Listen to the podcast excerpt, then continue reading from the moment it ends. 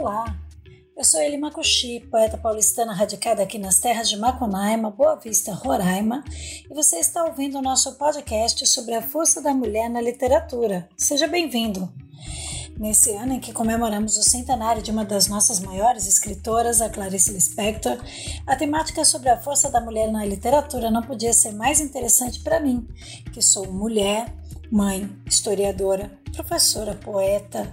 Inclusive, já deixo aqui o meu convite para depois dessa conversa você ir lá no blog Limacuxi Poesia Pura, onde eu tenho publicado diversos poemas da minha autoria, inclusive os que estão no meu livro Amor para Quem Odeia.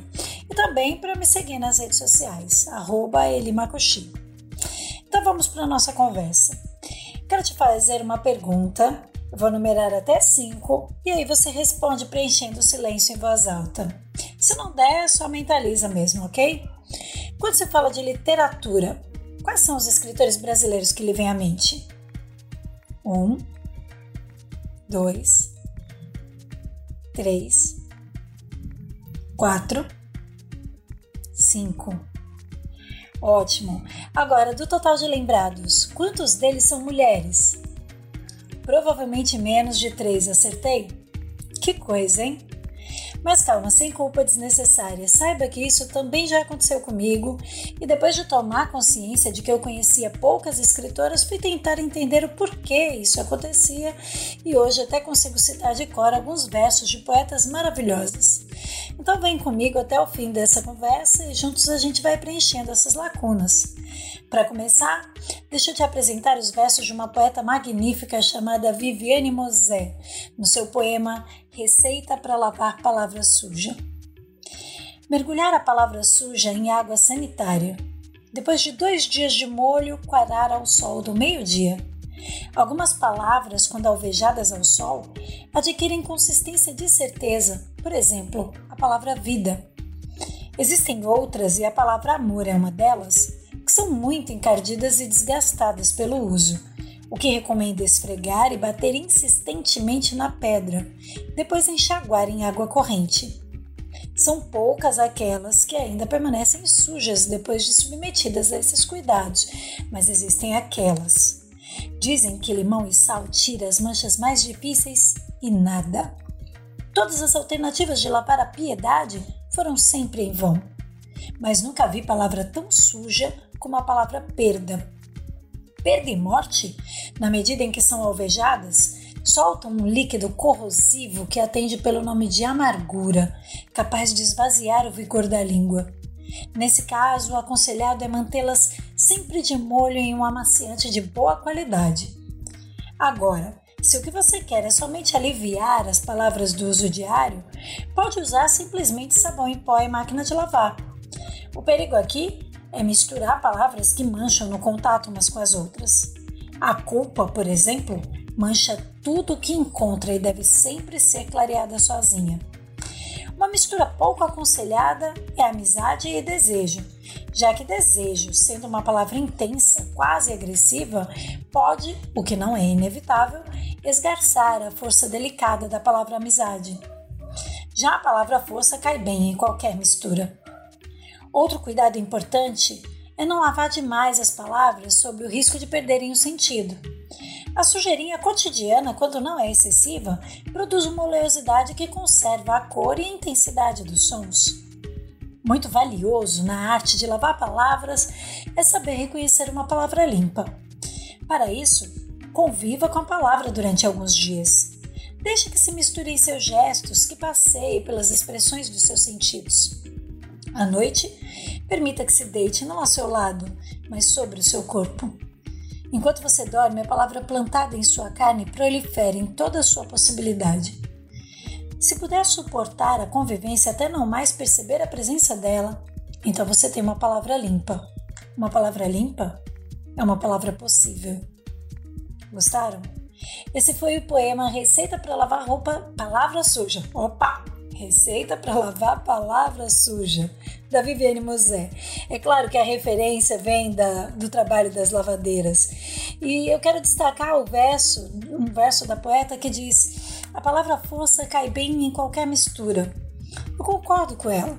mas não dá para ignorar que força, embora seja uma palavra que misture com tudo, não remete a uma característica muito associada com o feminino, não é? Em anos lecionando, já fiz inúmeras chuvas de ideia com alunos e alunas sobre feminino, e essa palavra força nunca surgiu de primeira. Por quê? Bom, Todo mundo sabe que as mulheres foram fortes, atuantes, foram fundamentais nas transformações que atingiram o mundo nos últimos 150 anos. Não há sombra de dúvida, mas ainda há muito para que as mulheres sejam reconhecidas e garantam um espaço de igualdade com os homens. Essa é uma verdade cruel, contra a qual cada uma de nós mulheres arregimenta as armas possíveis. No campo da literatura, isso também ocorre.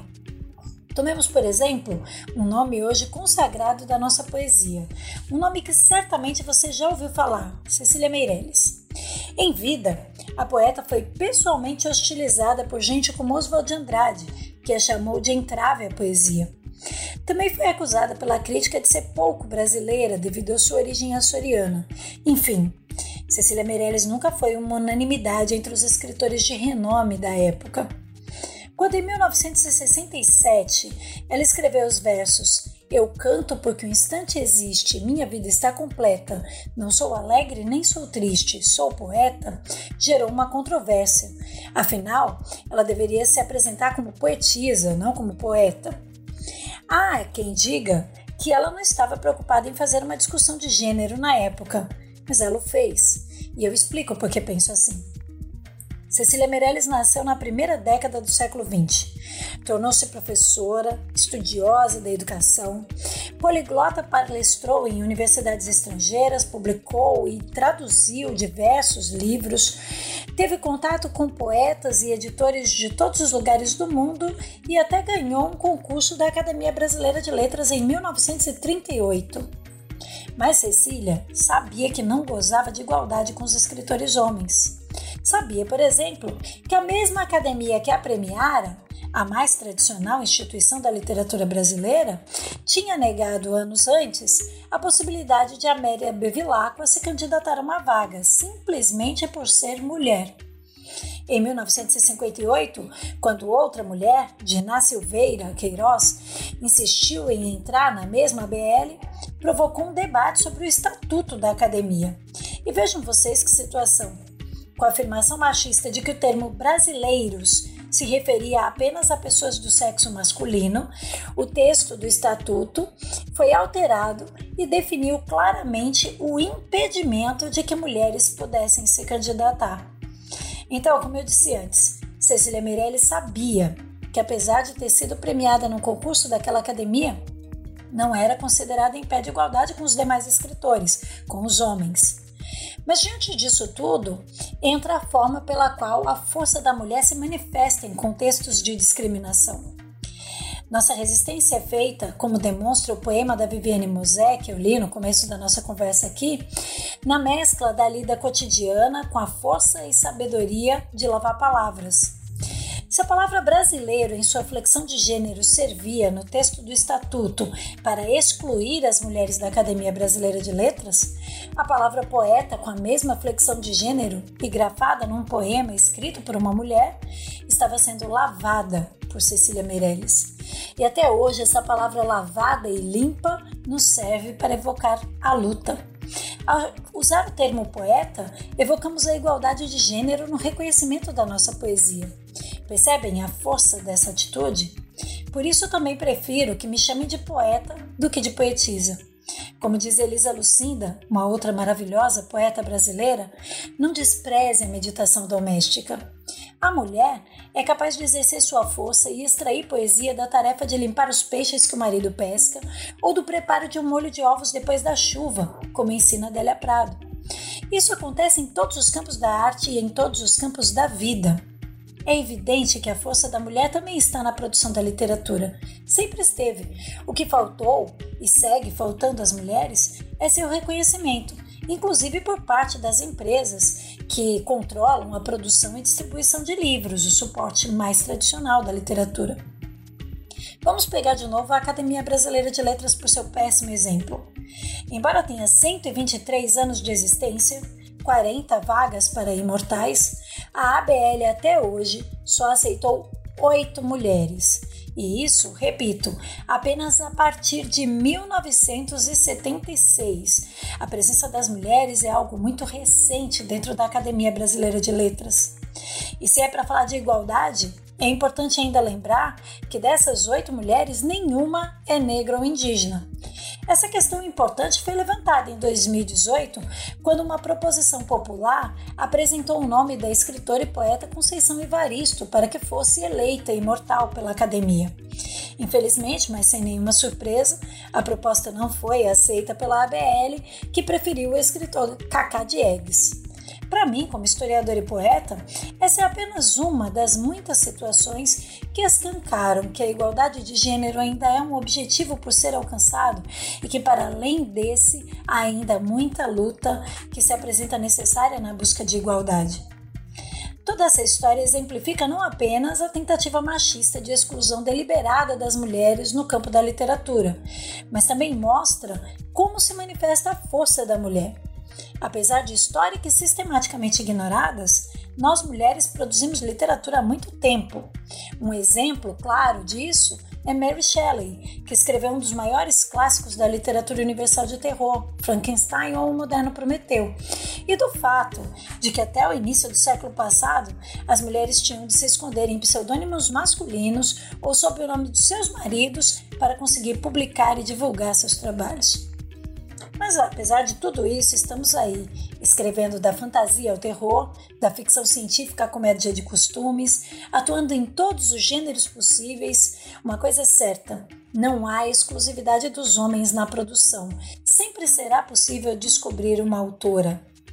Aqui em Roraima, temos escritoras como a Sony Persec, a Zania Daralba, Marcela Marques, Vanessa Brandão, Elisa Coimbra e muitas outras.